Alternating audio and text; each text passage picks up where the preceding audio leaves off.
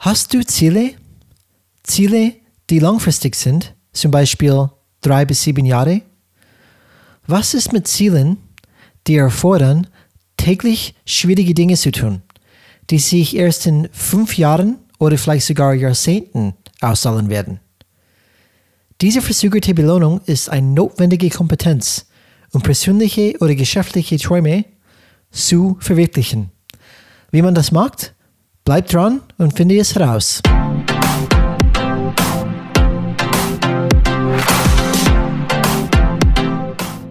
Hallo alle Changemakers draußen, willkommen zu Changes Brad Podcast, wo wir jeden Mittwoch Impulse und Ideen zum Change Management geben.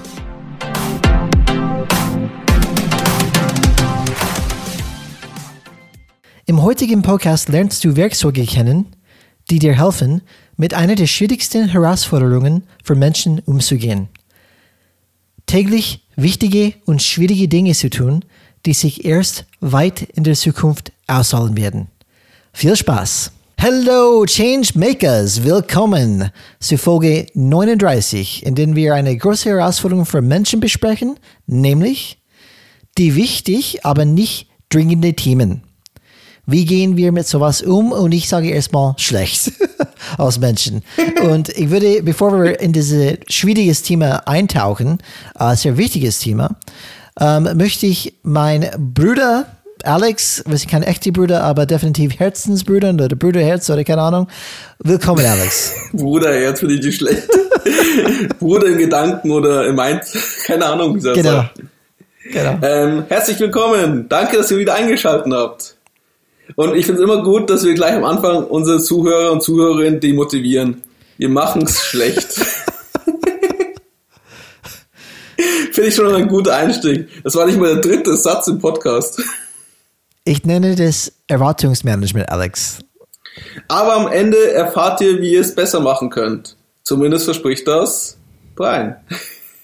Absolut, wie immer. Wir liefern einen Mehrwert und das sage ich. Ähm, aber es wäre schon interessant für uns zu hören, Alex, oder was die Zuhörer sagen. Ob die auch einen Mehrwert finden. Das heißt, wenn die Feedback haben an uns, bitte äh, folgende E-Mail-Adresse, Alex. Kontakt at changeisred.de. Hey, sogar nur ein kleines Stotter dazwischen. Das war Ja, ja, mein Job. .com oder .de, habe ich gerade über nachdenken müssen. Aber schöner Rollenwechsel. Genau. Ich merke, du bist ständig auf unserer Webseite, das freut mich erstmal. Und, ähm, und natürlich könnt, könnt ihr einfach äh, bei LinkedIn uns kontaktieren, da sind wir auch bereit zu Gespräche. Sagt uns, machen wir einen guten Job oder verdrängen wir zu viel? Ich bin gespannt. Ich auch. So, wie gesagt, was ist der Titel für heute? Wichtig, aber nicht dringend. Wir kennen solche Aufgaben, wir kennen solche Themen. Und unserer Meinung nach ist es eines der schwierigsten Dinge für Menschen, Aufgaben in Angriff zu nehmen, die zwar sehr wichtig sind, aber nicht dringend. Und das ist natürlich ein Problem, weil wir, wenn wir von Veränderung sprechen, wir haben ganz viele Herausforderungen auf der Welt. Denken wir zum Beispiel von Klimawandel oder wirklich komplett andere Arten und Weisen zu arbeiten, andere Firmenstrukturen, Organisationen. Dies sind große Veränderungen, die höchstwahrscheinlich Jahre, wenn nicht Generationen brauchen werden, zu ändern. Und wenn ich sage, okay, ich arbeite an diese langfristig nachhalt- nachhaltige Themen, erst Themen, die einfach in Jahre, erst Jahre weg sind, das ist ganz schwierig für Menschen, ähm, erstmal in Angriff jetzt zu nehmen. Und ich möchte einfach dann heute anfangen mit einem Blick in die Vergangenheit auf ein Experiment. Und dieses Experiment, es ging um diese verzögerten Belohnung. Ähm, vielleicht kennen ein paar, das war diese Marshmallow. Ähm, wie sagt man Marshmallow überhaupt auf, auf Deutsch, Alex? Es gibt kein deutsches Wort dafür, Gibt es kein deutsches Wort? Marshmallow, okay. Ich kenne auch nur den Marshmallow und Marshmallow-Test, was du jetzt gleich ansprechen wirst. Spre spreche ich Marshmallow aus Deutsche richtig aus? Marshmallow? Wenn du nicht weißt, wie man Marshmallow ausspricht, weiß ich es sicher auch nicht. Nee, ich möchte wissen, wie ein deutscher Marshmallow sagt. Marshmallow? Du bist schon deutsch, Alex, oder? Ich esse nicht so viele Marshmallows, dass ich das so sagen kann. Das ist echt so ein amerikanisches Ding. Traurig. Traurige Ich habe Geschichte, eine Alex. Bratwurst an meinem Stick. Über das Lagerfeuer dann. Das kann ich auch nachvollziehen. Das schmeckt genauso gut. Oder eine Kartoffel. Ähm, wenn du bei mir bist, Alex, irgendwann ähm, in andere Zeiten machen wir auf jeden Fall ähm, Marshmallow S'mores, heißt es bei uns in, in, in Amerika. Das ist ein Graham Cracker. Das ist irgendwie eine, eine süße Gebäck. Ein bisschen, aber sehr wie süß, ein sehr zuckrig und sehr weich, gell? Genau. Dann tun wir da dunkle Schokolade drauf oder eine Schokolade drauf und dann auch ein, ein, ein Marshmallow auch drauf. Äh, die Marshmallow ist geschmolzen und dann noch einmal ein Cracker drauf und das heißt bei uns ein Marshmallow, Marshmallow S'more. Bei uns machen wir das mit ähm, den Dickmanns Ah ja, und ich, weißem ja. Brot. Also du hast eine Semmel und tust einen Dickmann rein und isst den dann. Kannst ist, du glaub ich, die deutsche Antwort. abzulenken, Alex? Ich wollte einfach über Change sprechen. Du, du sprichst gleich von Essen, aber ich glaube, das war eher mein, mein, mein Schuld gerade. Aber ähm, ja. Aber ich finde gut, dass ihr mehr auf Zucker noch mehr Schokolade drauf tut. Noch Absolut. mehr. Äh, Zucker auf Zucker. Äh, anders geht es nicht. Wir tun auch Und Speck auf geschmolzene unsere Schokolade ist immer geil. Glaube ich, da hast du viele schon dazu gewonnen. Definitiv, definitiv. Zurück zu Experiment. In den 70, in den 70, 70er Jahren, der Psychologe Walter Mischel hat bei Stanford University ein Experiment gemacht. Ähm, das Experiment war mit ganz junge, junge Kindern. Ähm, ich glaube, es war ungefähr ähm, vier bis sechs Jahre alt. Ähm, und es ging darum, oder um folgende ähm, verzögerte Belohnung zu prüfen bei Kindern. Und was passiert ist, ein Kind kommt in den, in den Raum und diese, ähm, diese Betreuer, diese die Betreuungsperson sagt, hier ist ein Marshmallow. Ich glaube, äh, es gab auch andere Süßigkeiten auch, aber hier ist ein Marshmallow. Ich gehe jetzt kurz. Wenn der Marshmallow noch, noch da ist, wenn ich zurückkomme und du es noch nicht, nicht gegessen hast, dann kriegst du ein zweites von mir. Und das Experiment ging darum zu prüfen, wer könnte diese, diese Aushaltung oder wer könnte es aushalten, zu warten, bis die Betreuer zurück war, ähm, diese zweite Belohnung zu bekommen. Jeder hat wirklich verstanden, dass es besser ist, zwei Marshmallows zu bekommen. Die Frage war, können die so lange warten? Und die haben diese Leute, diese kleinen Kinder tatsächlich ihr ganzes Leben lang, mindestens bis, glaube ich, diese Midlife verfolgt. Und da gab es eine Korrelation. Das heißt, die Leute, die dann wirklich aushalten könnten bis zum zweiten Marshmallow, ging es viel besser, ähm, gemessen über unterschiedliche Sachen, zum Beispiel ähm, Gehalt, wie fit die waren, ähm, Sozialgefüge. Ähm, gab es ähm, unterschiedliche ähm, Mess- oder KPIs, wie wir sagen würden, Key Performance Indicators. Allerdings, diese ähm, Experiment ist dann dupliziert worden mit einem gro relativ großen, ähm, ähm, größeren Teilnehmerkreis und es war nicht mehr so klar, ob, ob das wirklich so eine Korrelation gab. Aber was dieses Experiment zeigt, ist, dass es definitiv eine reale Sache ist, dass, ähm, dass wirklich das Thema verzögerte Belohnung schwierig ist für Menschen. Und es ist ganz schwer, diese sofortige Belohnung zu vermeiden sagen, okay, ich warte, ich weiß, es tut im ersten, ersten Moment weh, aber am Ende, in die Zukunft, geht es mir besser. Und das zeigt dieses Experiment und wie diese Kinder unterwegs sind, Alex, wie die einfach, teilweise schauen die weg, die, die, die, die decken ihre Augen, die tun alles Mögliches, dass die einfach dann kurz abgelenkt sind, damit die sie einfach diese Marshmallow nicht essen. Es ist eine schöne Geschichte, auf jeden Fall, und ein schönes Bild, wo sich jeder merken kann, sich vorstellen kann. Und äh, 2012 gab es in Deutschland sogar einen Werbespot, der auf diese Idee gebucht ist. Und das war zwar von den klassischen Überraschungseiern, also von dieser Kinderüberraschung, diese Ü-Eier, die jeder kennt und manch einer auch schon sicher auch schon mal gegessen hat oder auch hergeschenkt hat. Und es hieß damals der Neugiertest, wo man halt praktisch gesehen hat, wie die Kinder versucht haben, nicht ähm, das Ü-Ei aufzumachen und zu essen, sondern zu warten, dass sie das zweite bekommen. Und es gibt auch ein anderes, das YouTube-Video wird in unseren ähm, Show Notes verlinkt, dass ihr auch ein bisschen Spaß habt, weil es einfach herrlich anzuschauen ist. Da gibt es das ähm, Wissenschaftsmagazin Quarks und es hat einen kurzen Beitrag dazu gemacht, wie Kinder diesen Süßigkeiten aus diesem Marshmallow-Test widerstehen. Welche Strategien sie nutzen. Und das ist sehr schön anzuschauen, sehr lustig. Wie schon beide gesagt hat, sie machen die Augen zu, versuchen nicht hinzukommen, versuchen sich abzulenken, um einfach diese 10 Minuten oder 15 Minuten oder 5 Minuten Zeit, wo sie warten müssen, zu überbrücken, bis halt dann der, die Person wiederkommt und die Belohnung mitbringt. Kann ich nur empfehlen. Alex, ich habe eine Überraschungsfrage für dich ähm, heute. Passend zu weißt Rührei. du, nicht ganz, nicht ganz, aber weißt du, wie lang wir Menschen mit der sofortige Befriedigung oder unmittelbare Versuchung zu kämpfen haben? Ich denke, also es geht zurück so 4.000, 5.000 Jahre in die Geschichte Jäger und Sammler. Was schon damals wahrscheinlich die Menschen sich die Schwierigkeiten gemacht haben, die Vorstellungskraft. Wenn ich jetzt warte, gibt es später mehr, kann ich mir schon sehr gut vorstellen, dass es damals schon ein Thema war. Es geht noch weiter zurück. Es geht zurück zu Tag 1. Oder nicht ganz Tag 1, aber Adam und Eva. und ich weiß nicht, ob wir religiös sind, also das ist, ist, ist, ist mir relativ wurscht, aber um die Geschichte Adam und Eva, um diese berühmte Apfel, wo die in die Garden of Eden sind und, und, und Gott sagt, du kannst alles machen, du kannst alle Früchte hier essen von jedem Baum, aber die Frucht auf dieses Baum, das kannst du nicht essen. Und Adam denkt, oh, okay, wird schwierig, wird schwierig, weil wenn er von dieses Baum ist, das ist, glaube ich, diese, diese Wissensbaum von, von Böse und Gute. Äh, und wenn er diese Äpfel beißt, dann auf einmal versteht er, was gut und schlecht ist.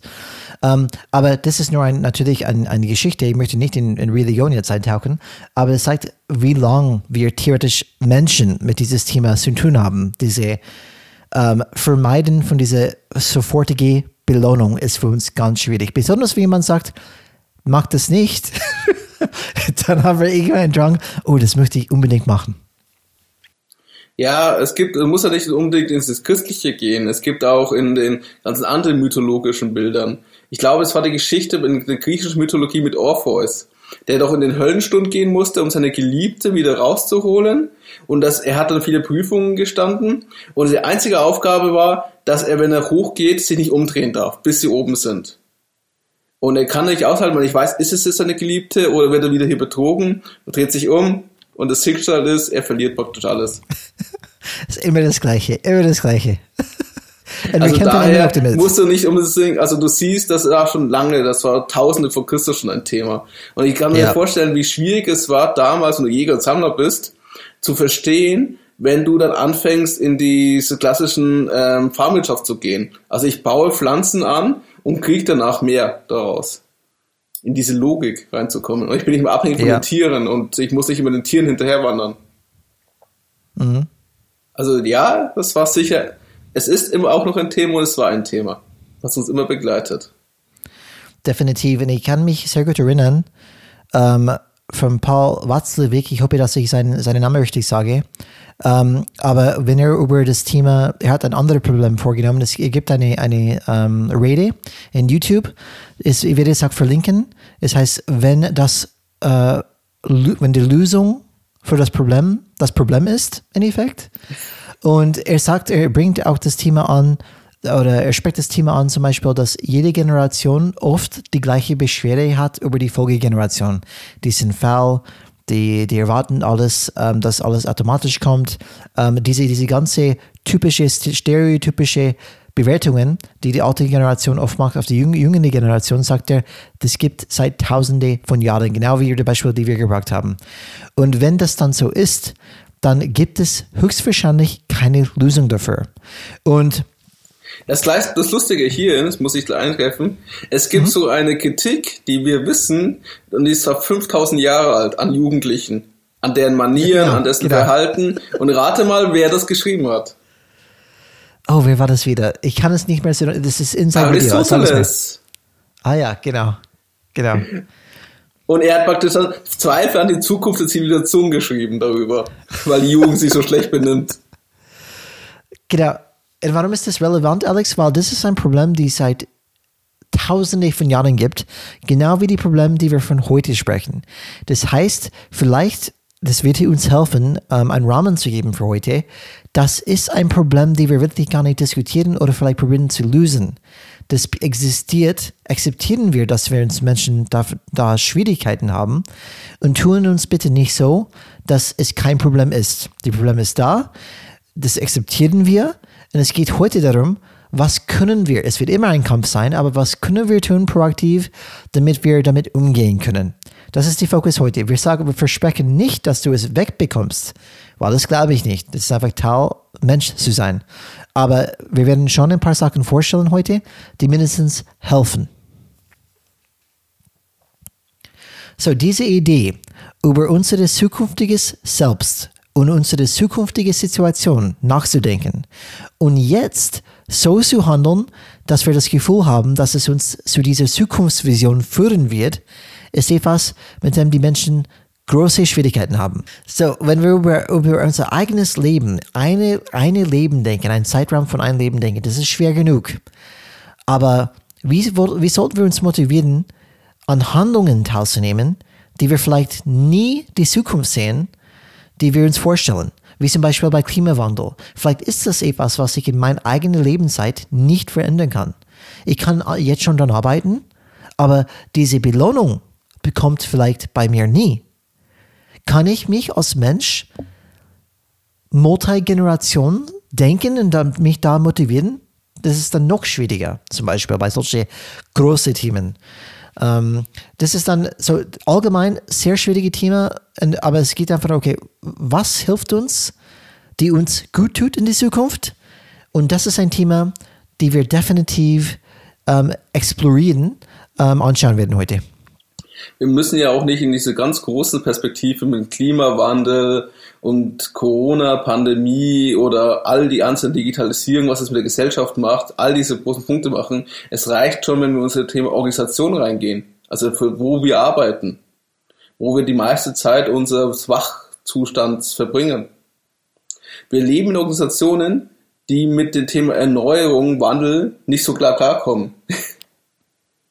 Und das ist ganz klassisch. Also es ist ja immer, das, die Beispiele kennen wir und da werde ich auch noch ein paar erwähnen, aber es ist immer gefährlich, wenn man erfolgreich ist, weil dann wird man satt. Dann versucht man den Zustand ja zu bewahren. Das versuchen viele Organisationen. Sie versuchen den aktuellen Zustand zu erhalten. Wir sind ja gerade erfolgreich. Läuft uns doch alles gut. Wir müssen uns nicht verändern. Und Veränderung bedeutet eher das Gefahr und das Risiko. Das gleiche, was du jetzt gesagt hast mit der Wohlstandsgesellschaft und ihr Bürger. Wir gehen ja auch ungern Risiken ein, weil wir auch viel zu verlieren haben. Ich möchte mein Leben nicht einschränken. Ich möchte jetzt den Zustand haben, den ich gerade habe. Ich will in einem Familienhaus. Ich brauche nicht unbedingt, ich möchte nicht unbedingt eine Wohnung im Hochhaus haben, nur weil es ökonomisch sinnvoller wäre. Mhm. Und das ist die Schwierigkeit, die wir auch in der Organisation haben. Ähm, es gibt da einen Ökonomen, der heißt äh, John Maynard Keynes. Der hat gesagt, äh, die Schwierigkeit liegt nicht so sehr in den neuen Gedanken, sondern eher als die, die Befreiung von den alten. Mhm. Und wenn man ehrlich ist, die meisten Organisationen könnten sich jetzt wandeln, weil sie jetzt noch alle Optionen offen haben. Automobilindustrie ist gerade fast schon zu spät. Die sind schon fast an den Rücken zur Wand. Und was bedeutet es, wenn ich einen Rücken zur Wand habe? Ich habe sehr wenig Bewegungsspielraum. Ich habe nicht mehr so viele Möglichkeiten. Wenn die Krise so da ist, dann ist es schwer zu sagen, jetzt mache ich das und das da versuchst du das Feuer zu löschen und nicht zu überlegen, wie ich das Haus neu aufbauen könnte mit besserem Brandschutz. Und das Problem ist für uns immer, die Zukunft ist nicht planbar. Wir leben in der Illusion dieser Gewissheit. Also ich weiß, was in Zukunft ist. Allein wenn du in ein Unternehmen denkst, wir planen immer im Voraus, das sind die Jahresziele, das müssen wir erreichen, da wollen wir in drei Jahren hin. Das ist 2025 das Ziel, das ist 2030 das Ziel. Das kennen wir ja alle. Mhm. Zumindest wenn du in den klassischen Unternehmen lebst. Oder auch allein das schon Jahresplan.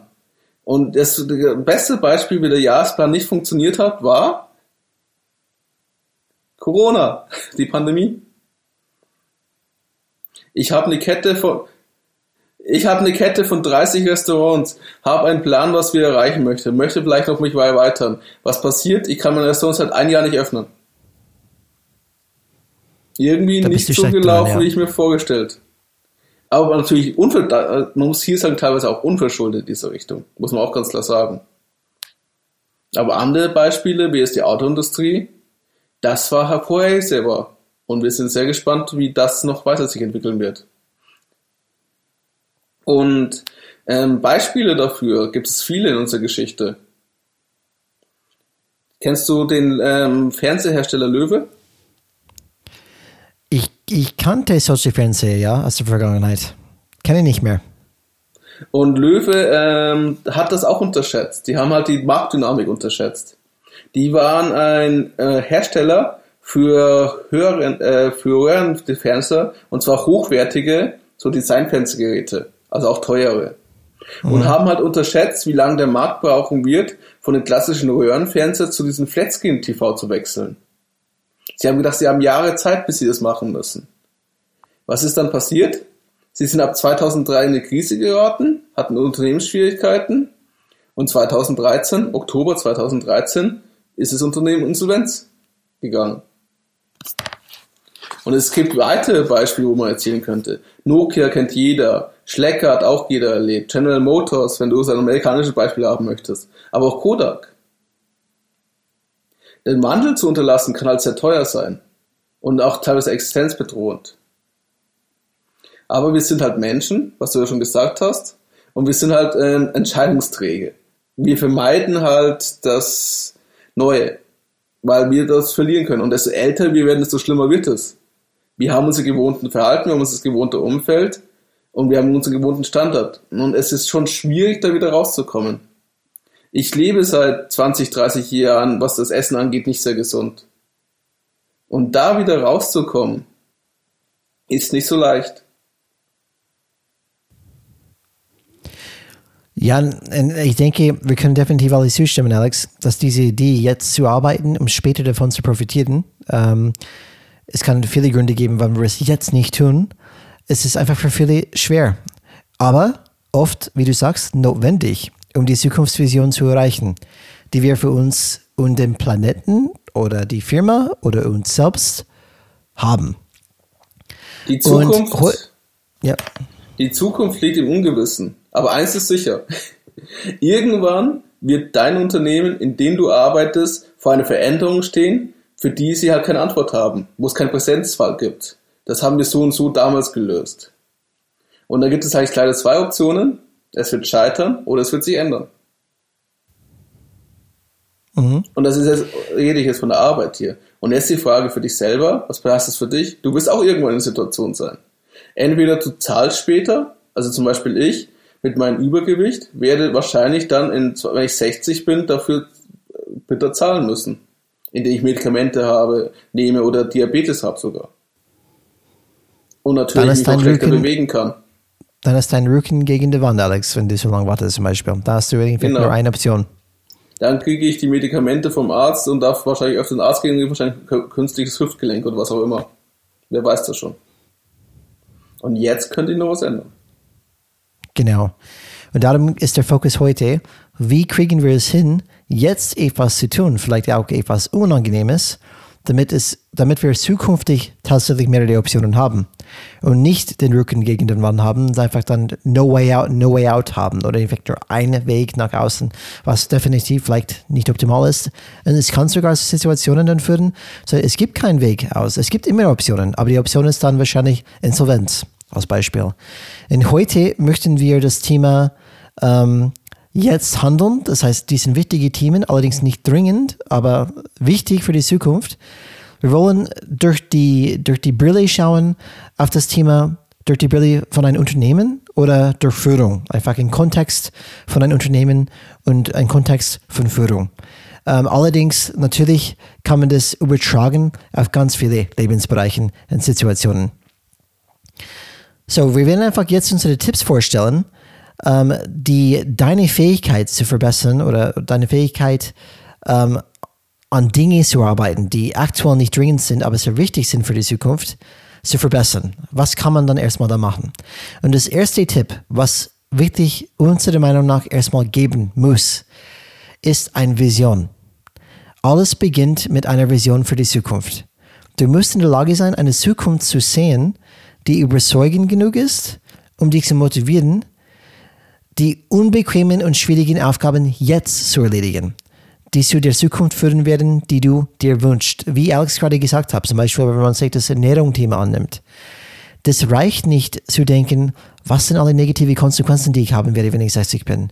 Weil, wie wir oft darüber gesprochen haben, negative Konsequenzen sind eines, die kann man ein bisschen dann erschrecken, aber wir, befinden, wir empfinden die nicht wirklich als motivierend.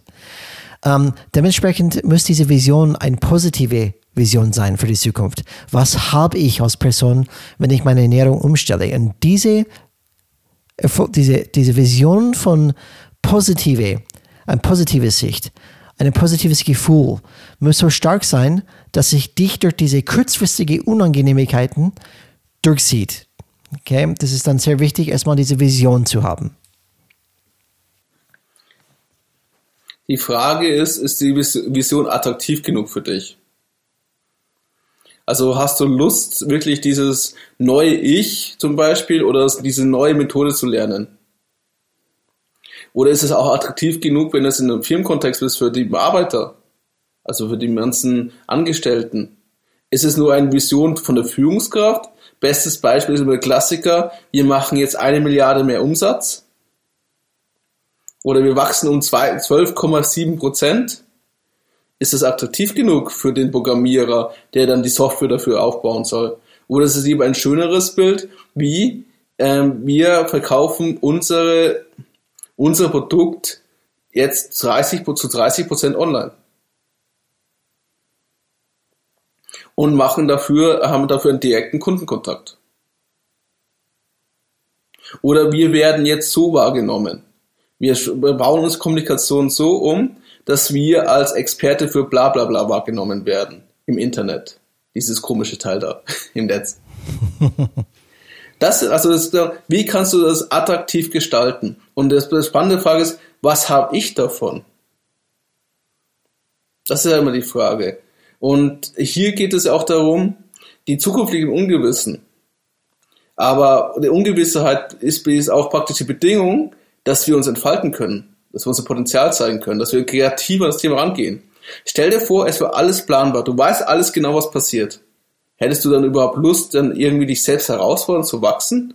Hättest du überhaupt Freude daran? Wenn du jetzt weißt, ich bekomme mein Ferrari, wenn ich 55 bin, Wirst du diesen Ferrari dann überhaupt genießen und feiern? Weil es war ja sicher, von Anfang an, du gehst ein Ferrari. Hast du dann überhaupt Freude daran?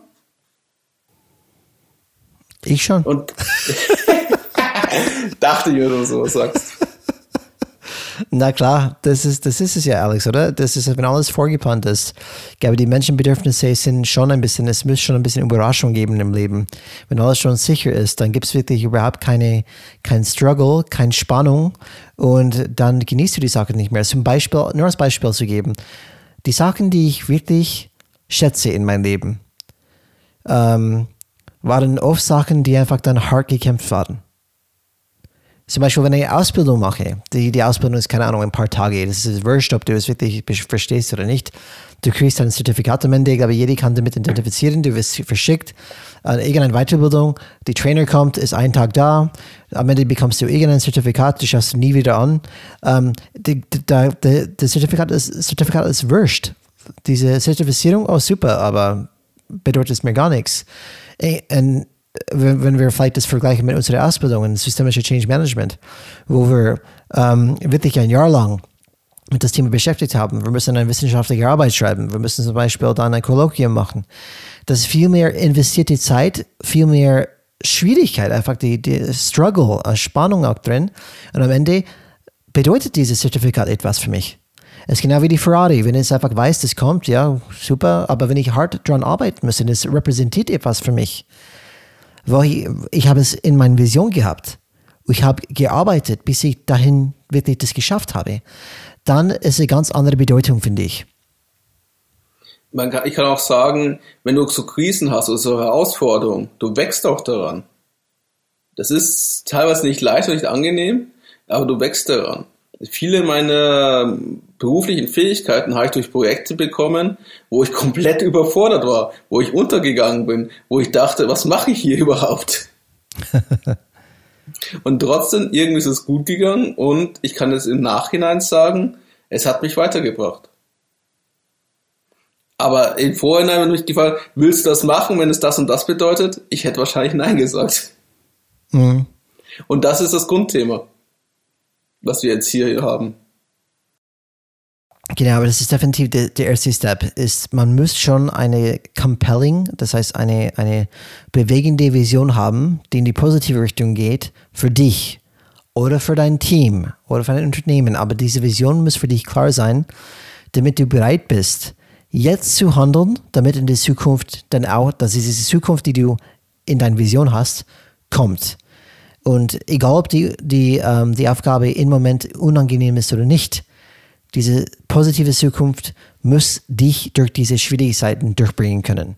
Ähm, wichtig ist, wenn du so eine Zukunftsvision hast, denk nicht nur aus deiner Perspektive, wenn du ja mit anderen Menschen sprichst, sondern siehst auch aus ihrer Perspektive. Oder schau aus der Unternehmensperspektive, was das bedeutet und was der Vorteil ist.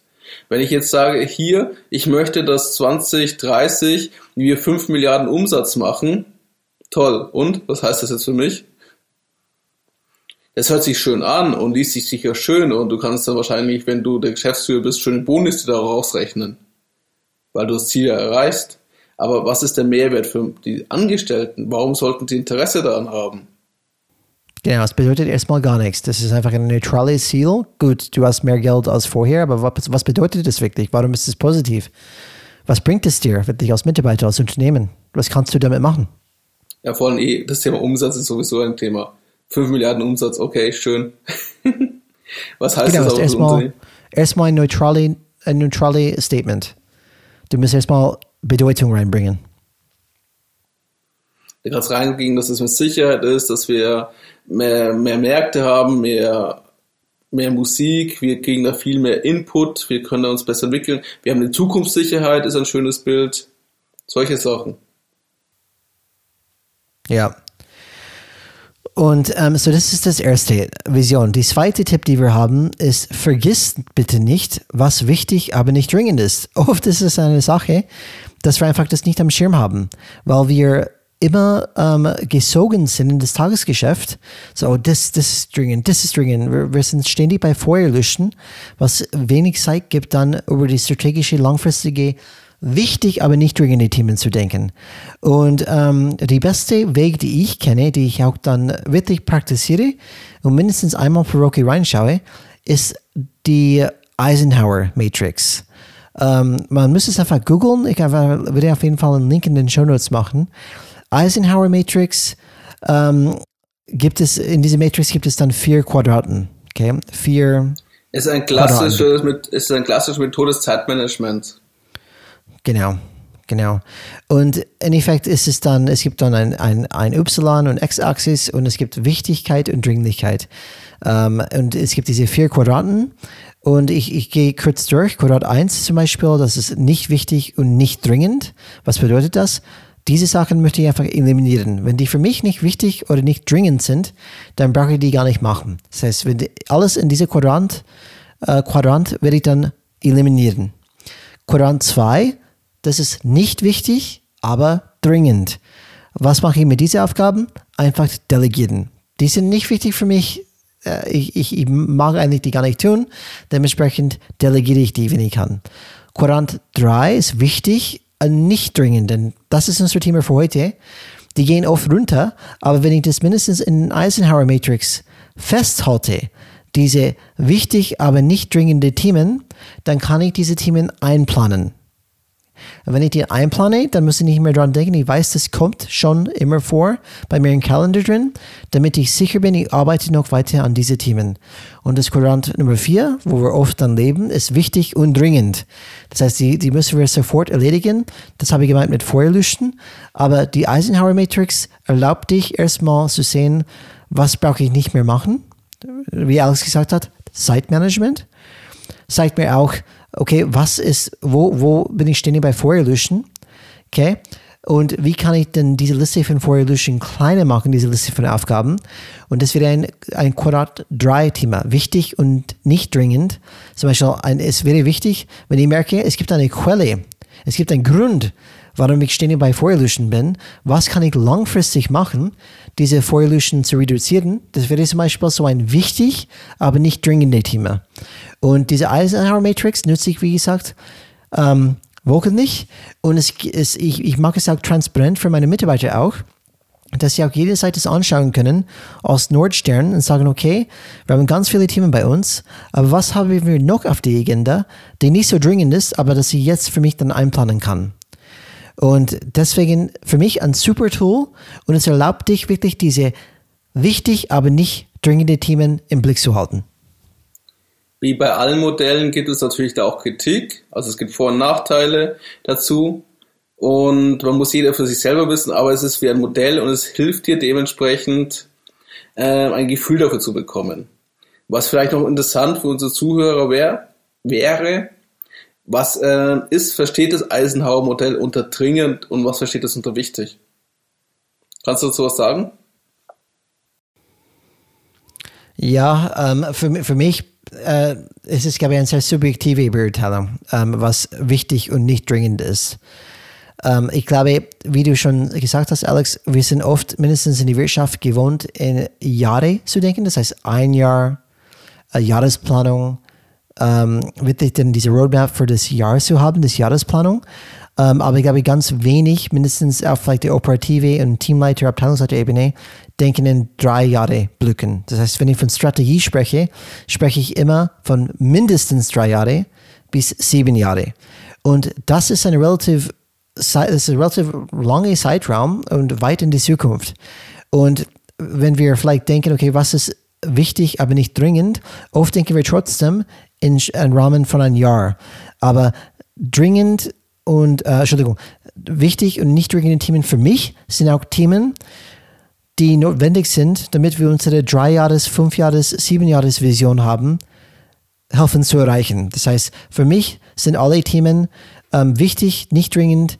Alles, was zum Beispiel vielleicht bis sechs Monate ich möchte gar keinen Zeitraum wirklich drauf gehen, weil das, das ist wirklich unterschiedlich. Zum Beispiel, ich gebe ein anderes Beispiel. Mein Team wird wachsen ähm, ab September 2021. Das ist relativ weit weg. Ähm, und was in diese wichtig, aber nicht dringend Themen steht, ist Einarbeitung, neue Mitarbeiter.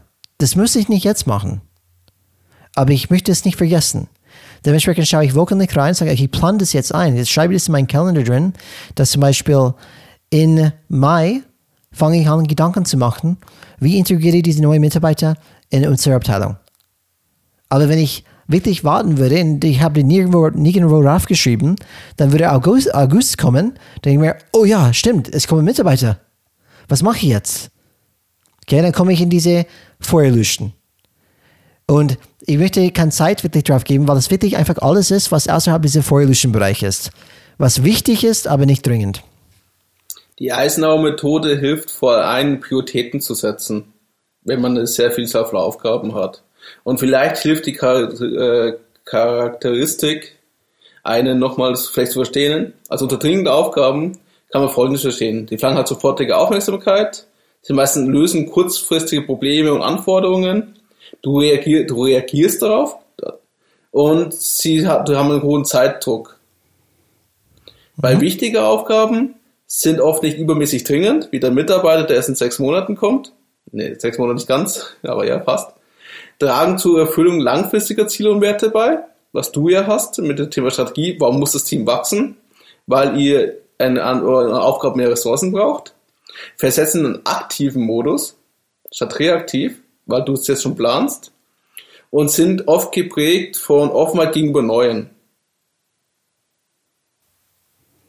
Mhm. Das ist vielleicht so ein bisschen, das hilft.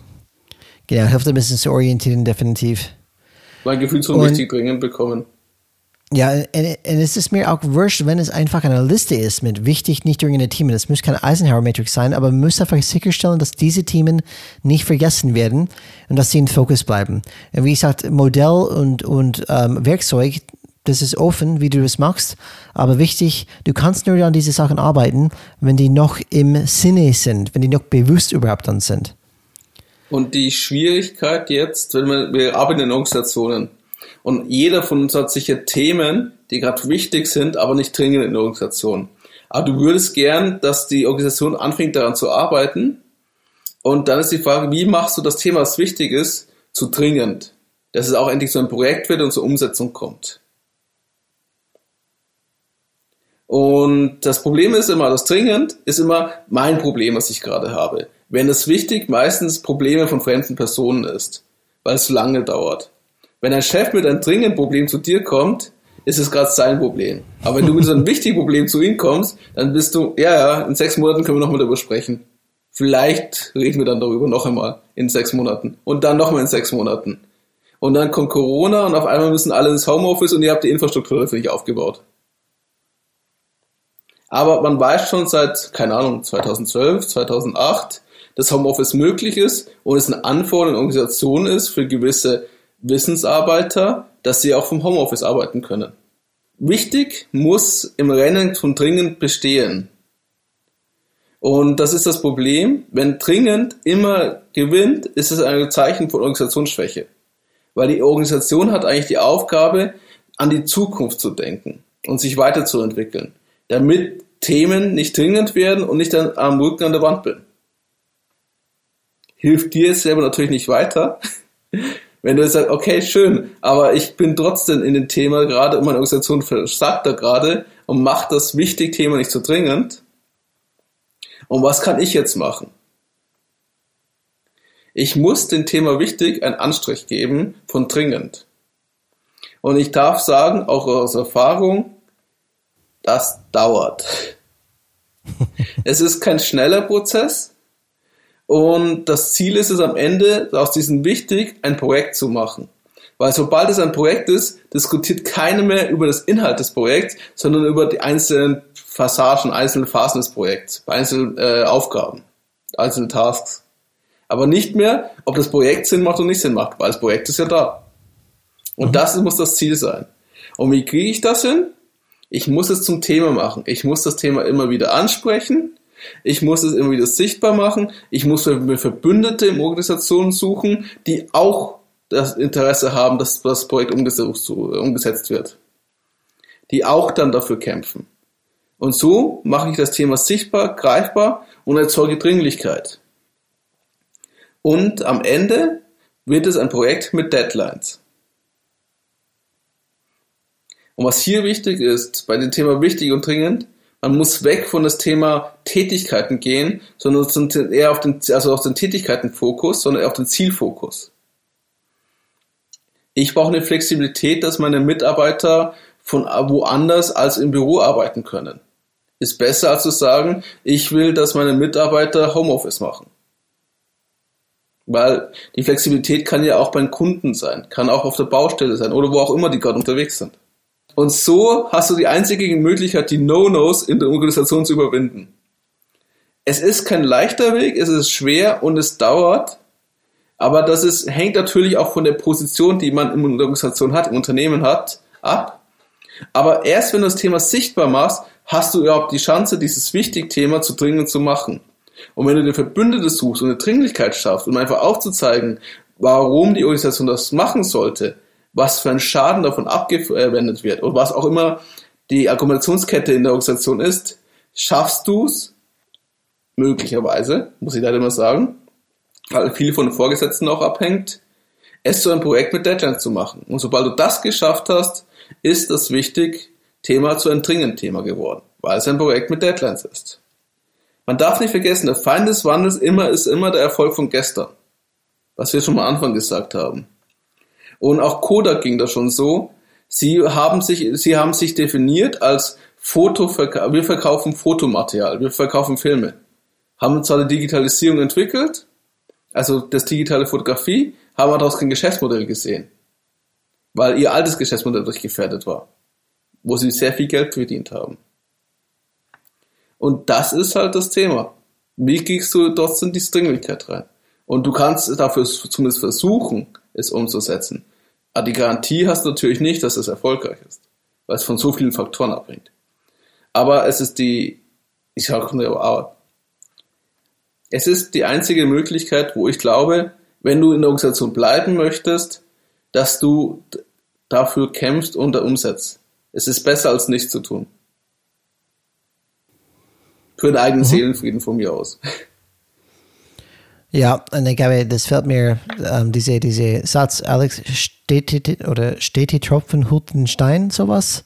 Ja, ähm, Klassiker. Gen genau, das heißt, bis man zum Projekt kommt, äh, wie Alex gesagt hat, muss man dranbleiben. Ähm, natürlich, wenn es ein Projekt ist, dann kannst du es nicht mehr vergessen, hoffentlich, weil das einfach wirklich ein Projekt wird. Aber auch bis es da soweit ist, müsst du irgendein System für dich haben, dass diese Sachen nicht ähm, in die Vergessenheit ähm, einfach, wie sagt man das, verraten oder, oder reingehen. Ähm, die müssen bewusst bleiben, damit du einfach immer weißt, okay, die Themen muss ich trotzdem, da muss ich einplanen, da muss ich was machen, damit wir diese äh, Chance haben auf diese Zukunft, die wir uns alle vorstellen. So, die, die dritte Tipp, die wir für euch haben, ist vermeide Überwältigung. Mach dir keine Sorgen darüber, die Welt oder alle anderen zu verändern, weil wir wissen, dass es sowieso nicht geht. Konzentriere dich nur auf das, was du tun kannst. Da kommen wir zurück wieder auf diese Circle of Influence, des Kreis des Einflusses von Stephen Covey, Covey zurück. Wenn wir über Themen wie dem Klimawandel ähm, sprechen oder noch enger gefasst, etwas wie größere Veränderungen innerhalb einer Organisation, kann es überwältigend sein, wenn du daran denkst, alle Menschen innerhalb der Organisation verändern zu müssen. Was, wie wir wissen, wie gesagt, nicht möglich ist und es ist nicht wert ist, sich darüber Gedanken zu machen. Konzentriere dich auf deine eigene Veränderung. Lebe sie vor. Biete die Ideen und Impulse denen an, die bereit sind zuzuhören. Und das Universum wird den Rest machen. Das ist einfach mein Glaubenssatz zum Beispiel. Tu, was du tun kannst und der Rest muss die Universum oder was auch immer einfach drum kümmern. Aber sehr wichtig, weil wenn wir einfach dann einfach an diese, wie gesagt, diese manchmal wirklich große Projekte, und es ist ganz leicht überwältigt, oder ich bin überwältigt durch diese ganze Idee, okay, oh Gott, ich muss das und das und das machen. Wie lange muss dieser Schmerz aushalten?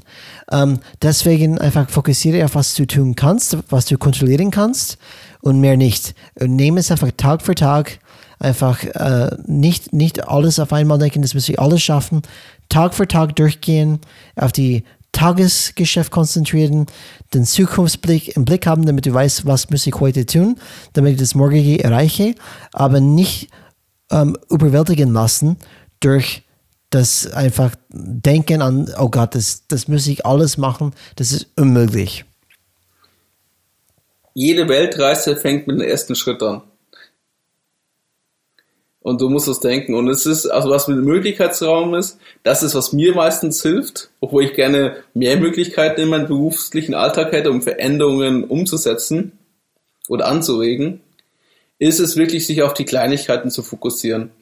Also was ist möglich, was erreichen wir und was sind kleine Projekte, wo in diese Richtung schon mal entwickeln können. Und wenn es nur erstmal im Team ist oder für einen persönlich. Mhm. Und Alex, ich habe dann ähm, heute oder es einen Artikel gelesen ähm, in, in, Vorbereitung für diese, für diese Folge. Dieser Artikel heißt Delayed Gratification. Das ist an sich diese verzögerte Belohnung. The Science of Making Hard Choices. Und es gab eine interessante Idee drin.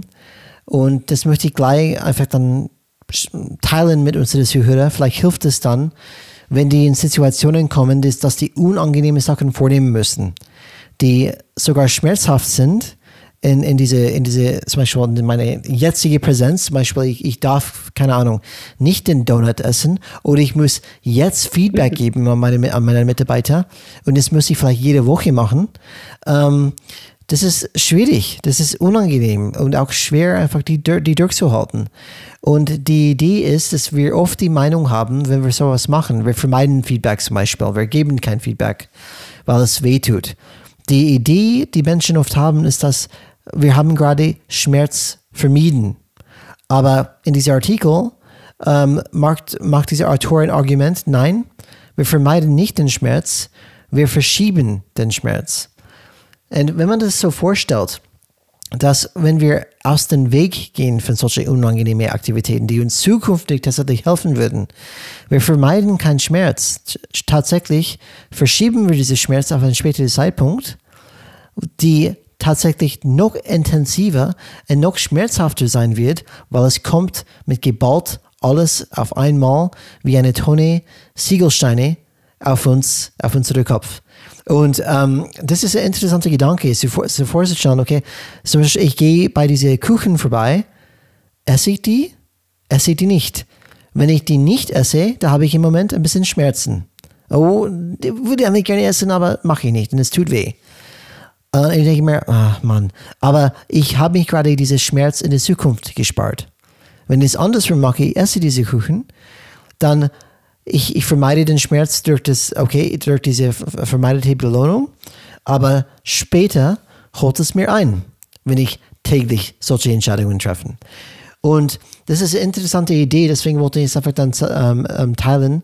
Denk nicht, wenn du einfach unangenehme Entscheidungen vermeidest, dass du diese vermiedene Schmerz ähm, auch vermeidest. Nein, das wird nur aufgehoben und verschoben. Das ist auch ein Beispiel bei den Kodak, was ich gesagt habe. Das ist ein typisches Beispiel, so kognitive Dissonanz nennt man das. Ich vermeide das, weil ich möchte praktisch, ich habe in meiner Denkwelt, ich habe eine Harmonie. Kodak ist nur für den Verkauf von Fotofilmmaterial verantwortlich. Das ist unser Unternehmen, das ist unser Projekt. Dafür, damit verdienen wir Geld. Und wir streben mal danach, die Widersprüche zu meiden und uns nicht zu verändern. Und was ist die Folge? Der Schmerz kam. Sie sind Insolvenz gegangen und sind dann wieder rausgekommen aus Insolvenz mit einem neuen Geschäftsmodell für digitale Fotografie, aber nur noch für B2B-Partner, also für Geschäftspartner. Und war natürlich für die ganzen Mitarbeiter und so Unternehmen sehr schmerzhaft. Und daher, ja, es hilft nichts zu hoffen, dass die Welt so bleibt, wie ist, weil das Gestern ist tot, das Morgen ist noch nicht da und du bist mittendrin. Mhm. Also der Wandel kommt, egal was du machst. Das Einzige ist, lässt du dich, äh, lässt du dich überraschen und ignorierst es so lange? Oder willst du aktives Mitgestalten, um zumindest eine Möglichkeit zu haben, ein bisschen mitzureden? Und äh, entweder durch deine Perspektive durch dein Tun oder durch deine Fähigkeiten, die du dazulernst. Das ist die Entscheidung, die man treffen muss. Alternativ natürlich, du kannst es aussitzen. Und dann werde ich, wenn ich 60 bin, jammern, dass ich Diabetes habe. Als Beispiel nur. Ja, und ähm, das passiert oft, das passiert täglich, ähm, diese, diese tatsächliche Entscheidung. Nein, ich ähm, gebe kein Feedback heute. Heute habe ich einfach keinen Bock. Ähm, das ist menschlich und, und, wir kennen das Problem. Und ähm, deswegen möchte ich wieder betonen, was ist wichtig, dass du eine positive Vision hast. Wenn ich Feedback täglich oder wöchentlich gebe, was bedeutet das für mich dann später? Das bedeutet vielleicht, dass ich wirklich ernsthafte Konflikte immer vermeide mit meinen Mitarbeitern, weil wir eine offene Feedback-Kultur haben. Wo ich merke, andere Führungskräfte haben ständig zu kämpfen mit irgendwelchen schwierigen Konflikten, die ich nie habe, weil ich mache die Gewohnheit, diese Feedback wöchentlich zu geben. Und irgendwann wird es einfacher, genau wie eine Ernährungsumstellung. Am Anfang ist es die Hülle. Es ist eine Katastrophe. Es tut weh. Aber irgendwann hast du an das Thema ähm, gewohnt und es ist eine Gewohnheit. Es ist nicht mehr so schlimm, wie es damals war. Aber Glaub mir, es wird eine andere Gewohnheit dann geben, die du auch machen musst dann später, die du nicht kannst jetzt. Das ist eine stetige, eine stetige Herausforderung für uns Menschen. Und es wird nie aufhören. Was uns hilft, einfach ist diese Vision zu haben. Was habe ich davon? Was hat meine Abteilung davon? Was hat mein Team davon? Was hat unsere Firma davon? Wenn das nicht gut genug ist, diese Vision, dann wird es nicht reichen. Das brauchst du. Und Alex, das abzuschließen heute, wollen wir ein bisschen diskutieren. Warum glaubst du, dass Menschen so viele Schwierigkeiten haben mit diesem Thema? Weißt, weißt du, wie, wie, du schon gesagt hast, diese kognitive Dissonanz. Ähm, Alex, das ist ein kompliziertes Wort, die ich selbst nicht immer verstanden habe. Kannst du ein bisschen erklären, was es genau bedeutet für unsere Zuhörer? Was ist das? Also es geht um die praktisch Vermeidung von kognitiver Dissonanz. Also wenn ich etwas sehe, was meinem Weltbild nicht entspricht und ich mir dann trotzdem irgendein Bild wieder so hinrechnen muss, dass es wieder zu meinem Weltbild passt. Mhm. bestes Beispiel ist die Geschichte mit den schwarzen Schwänen oder dass Frauen wählen dürfen, dass Frauen arbeiten dürfen, lauter solche Sachen und auch gesellschaftlich. Bestes Beispiel ist ja, dass immer noch in der Kirche diskutiert wird, ob Frauen die gleichen Rechte bekommen, um Priester werden dürfen. Zumindest in der katholischen Kirche. Und da gibt es eine Bewegung, die heißt Maria 2.0, wenn ich mich richtig entsinne. Und da gibt es halt engagierte Frauen, die ja, der Glaube und die Kirche als Institution wichtig ist. Und die kämpfen dafür, dass sie auch mehr Rechte bekommen, dass sie auch Priester werden dürfen und lauter solche Sachen. Und die werden trotzdem von vielen älteren weißen Männern, wie man so schön sagt, äh, angefeindet. Und das heißt einfach, ich tue alles, also wenn ich dieser weiße alte Mann bin, in Anführungszeichen, damit es mein Weltbild weiter entspricht. Ich ignoriere mhm. alles, was das praktisch diese Dissonanz schafft. Also mein Gehirn, dieses mein Denkbild, wo ich das gerne diese Harmonie haben möchte, in meine Denkwelt, nennen wir es von mir aus, die meine Vorstellung nicht entspricht, bekämpfe ich alles. Und das ist so ein gutes Beispiel für ganze Verschwörungstheoretiker, die alles tun, um es wieder zu erklären. Das Beste ist, das beste Beispiel ist CRQ, diese große Verschwörungsorganisation aus Amerika, die in Deutschland leider auch immer wieder stärker wird. Die ja. haben jetzt gesagt, im 5. März gibt's, glaube ich, diesen großen Aufstand und Trump kommt wieder an die Macht. Wir haben jetzt, wie wir diese Folge aufnehmen, ein paar Tage nach dem 5. März und mir ist nicht aufgepasst, dass irgendwie in Amerika es einen Umsturz gab und dann viele Sozialisten und Demokraten hingerichtet worden sind. Hier? Lustigerweise können die sich das schon wieder erklären. Ja, es gibt alles, äh, diese, das ist es ja es gibt, es gab, es, Ich habe damals, das ist so uralt, es gab so eine Untergangssekte, die glaubt, dass 2012 die Welt untergeht die Welt ist jetzt 2021 immer noch da, aber diese Unter Untergangssekte gibt es immer noch. Ja, ich kann mich auch erinnern, 2012, da sollte das Auto auch untergehen, gab es irgendwie für die alte Maya-Kalender oder keine Ahnung. Genau, der Maya-Kalender ist ausgelaufen. Genau. Oder Y2K, kannst halt, du an das erinnern, Alex? Y2K, Year 2000, dieser Computer-Bug, die alles Ja, der Computer-Bug der 99, da gibt es eine schöne Homer Simpsons-Folge dazu. Ja, genau, genau. Das heißt, wir haben Aber das ist es, also, diese, diese Vermeidung von kognitiven Dissonanz ist, also ich versuche alles, mein Weltbild aufrechtzuerhalten. Und das ist das Einzige. Und ich vermeide Widersprüche und ich blende gezielt aus und tue Sachen so umgestalten, dass es für mich wieder angenehm ist. Genau. Und das ist ein interessanter Punkt, Alex, weil da geht es um Vermeiden von Schmerz. Nehmen wir ein konkretes Beispiel, äh, ähm, ein Donut, ein Donut zum Beispiel. Wenn ich denke, mich als Person, das für mich wichtig ist, tut mir leid, das Donut-Beispiel mitzubringen, weil es einfach dann so einfach ist. Passt Na, Marshmallow. Da essen wahrscheinlich nicht genug Leute Marshmallows draußen. Ähm, den Donut oder nehmen wir ein Duplo oder Nutella oder was auch immer. Wenn ich denke, okay, ich möchte abnehmen, als Beispiel, ich habe es mir vorgenommen, ich möchte gesünder ernähren, dann sehe ich diese Donut. Dann esse ich diese Donut. Und dann auf einmal habe ich Schmerz, oh Gott, das hätte ich nicht machen müssen, weil ich wollte eigentlich abnehmen. Aber dann was passiert? Mein Hirn fängt an zu arbeiten. Hey, es ist ein Cheat Day. Morgen schaut alles besser aus. Und was mache ich da? Was mache ich da? Ich, ich rationalisiere. Und die mache ich das, die, diese kognitive Dissonanz zu vermeiden. Dass ich merke, ich handle ähm, nicht, wie ich handeln sollte. Und es tut weh, aber das ist okay, weil heute ist ein Cheat Day und das ist mein Hirn. Es möchte einfach Schmerz vermeiden. Und diese kognitive Dissonanz, da sind wir sehr gut drin. Und das heißt, das können, deswegen können wir, können wir so oft diese wichtige Aufgaben vermeiden, weil wir relationale oder, oder rationale Maschinen sind, Maschinen sind. Wir können so viele Stories entwickeln, warum wir das nicht machen, und dass es ganz, ganz okay so ist. Zum Beispiel nehmen wir das Thema Feedback, Alex. Fünf Wochen lang habe ich Feedback gegeben. Mhm. So, jetzt ist Woche sechs. Und meine Mitarbeiter hat etwas gemacht, wo definitiv Feedback ähm, notwendig wäre. Ich mag es nicht. Warum? Weil ich mache eine Rationalisierung ah, passt schon, die letzten fünf Wochen habe ich es gemacht, eine Woche kann ich das lassen. So, ist genau wie ein Fitnessregime. Eine Woche, ein Tag lasse ich aus, ah, das mache ich einfach morgen wieder. Dann zwei Tage gehen vorbei. Drei Tage, vier Tage, zwei Wochen, vier Wochen.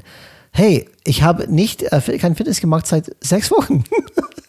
ich habe kein Feedback gegeben seit sieben Wochen. Das passiert sehr schnell. Und, aber wir werden immer eine Story für uns entwickeln, warum wir es nicht tun. Und es wird immer okay sein. Und vielleicht müssen wir einfach immer denken an uns selbst, wenn wir irgendwas vornehmen. Vielleicht sollten wir diese Schmerz nicht vermeiden. Es ist automatisch, das passiert bei uns hier oft. Aber vielleicht sollten wir diese Stories nicht mehr zuhören und sagen, weißt du was, das ist alles Rationalisierung, das ist alles nur Stories, das ist alles nur kognitiv Dissonanz. Es sollte wehtun, weil ich handle nicht, wie ich weiß, ich tue, tun sollte.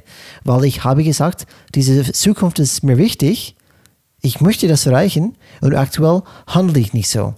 Aber ich glaube, im Allgemeinen sind die Menschen einfach dann sehr schmerzvermeidend, Alex. Und das ist ein ganz schwere, schwere, ähm, schwere Drang zu, über, zu überwinden.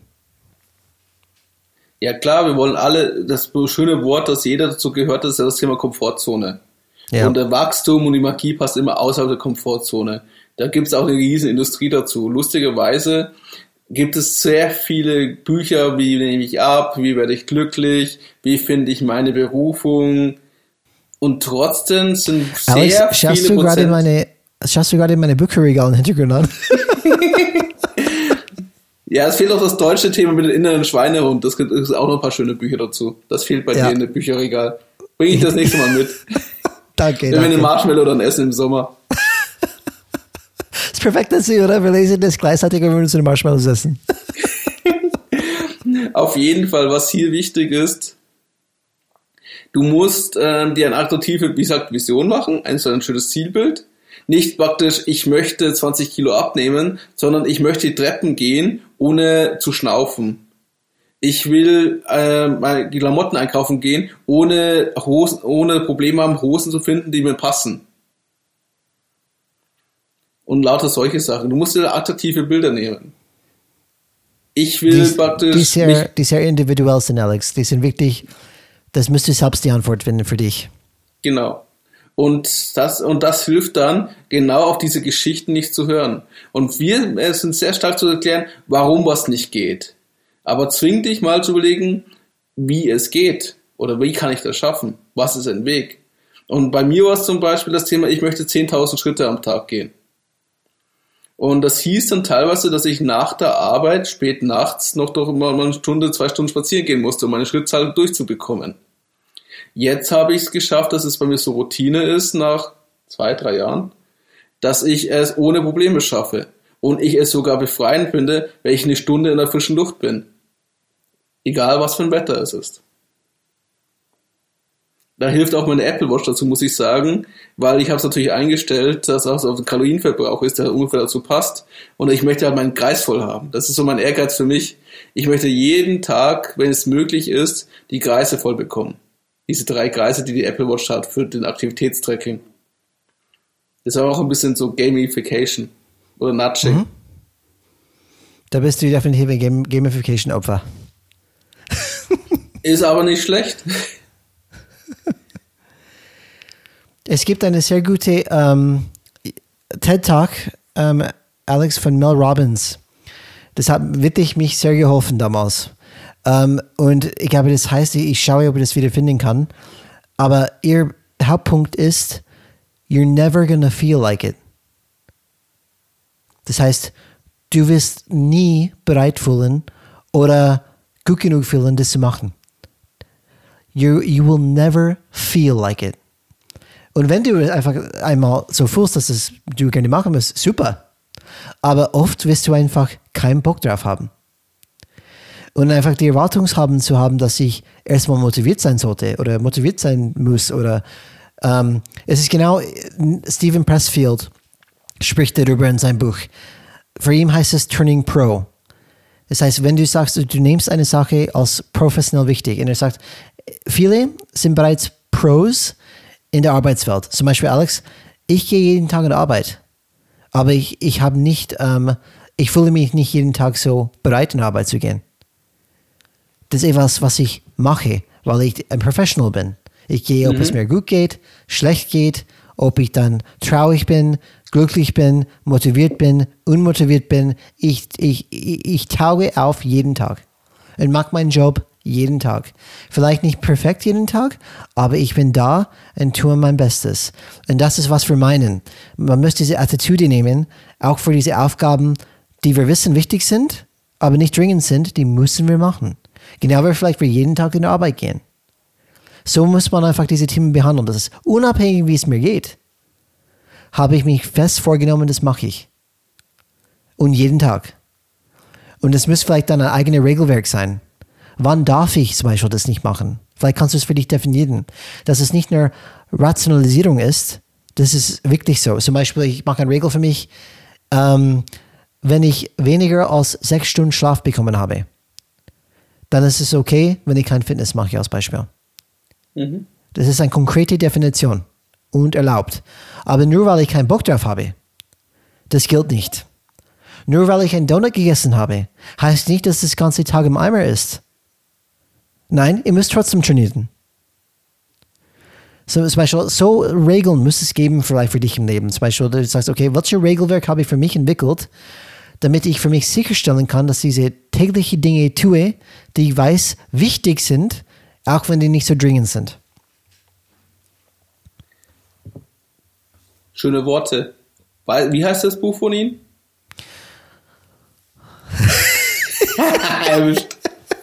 ich lache nur, weil das ist dann meine, meine hauptempfehlte Buch an Alex. Das ist mein Nummer 1 Buch, die ich ihm immer, immer wieder empfehlen. Aber das ignoriert er einfach eiskalt, dieses Buch. Und hoffentlich liest er es dann irgendwann. Aber es heißt The War of Art bei Stephen Pressfield. Und du wirst lachen. Du wirst lachen. Also, nochmal, wie heißt das? War of Art. Nicht The Art of War, War of Art heißt es. Ich habe es anscheinend bei Audiobibel geholt, das Hörbuch. Letztes Jahr schon. und habe es heute auf der Bibliothek gesehen und habe heute es gestartet. Die Echt? ersten drei Minuten.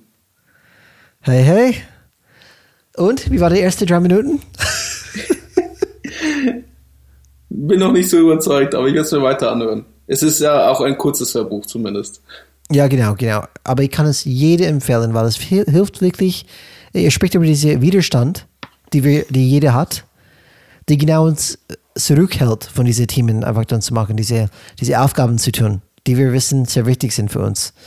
Und, ähm, und das ist ein Thema, die wir unser ganzes Leben kämpfen werden.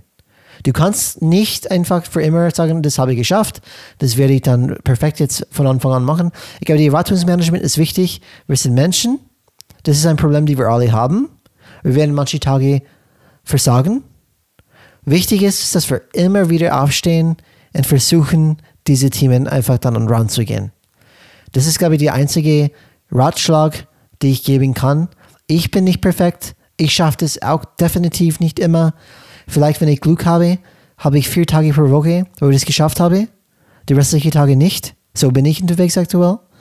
Ähm, aber ich versuche. Und ich bin, es ist mir bewusst, dass es kognitive Dissonanz gibt. Es ist mir bewusst, dass ich rational, rationalisiere und sage, na, ich, ich esse den Donut, weil morgen ist, ist, ist, heute ist ein Cheat Day und morgen nicht mehr. Wo ich weiß, im Moment ist wahrscheinlich eine Lüge weil die dysfunktionale Muster zeigt mir, dass es eine Lüge ist.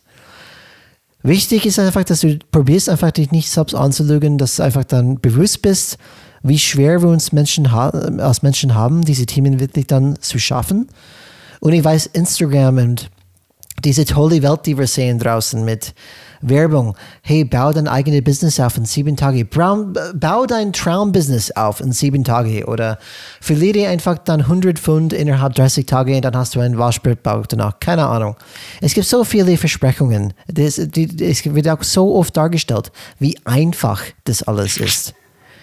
Aber da täuscht, glaube ich, täuschen wir uns. Ich glaube, wenn alle ein bisschen im Leben nicht so blenden lassen von dieser ganzen Werbung, Marketing ähm, und diese glamouröse Abbildungen, die wir dann immer so sehen, glaub mir, kein Mensch ist davon ähm, ausgelassen, mit diesen Herausforderungen umzugehen. Das ist eine menschliche Sache und nicht erwarten, dass du es je perfekt machen kannst, willst. Auch die Gurus, bin ich auch da überzeugt, dass wenn du die zwei, drei Wochen folgen würden, würdest du auch denken, oh, die kämpfen auch damit, jeden Tag am Ende kochen wir alle mit Wasser. Wie man genau. so schon sagt. Genau. Da bin ich überzeugt.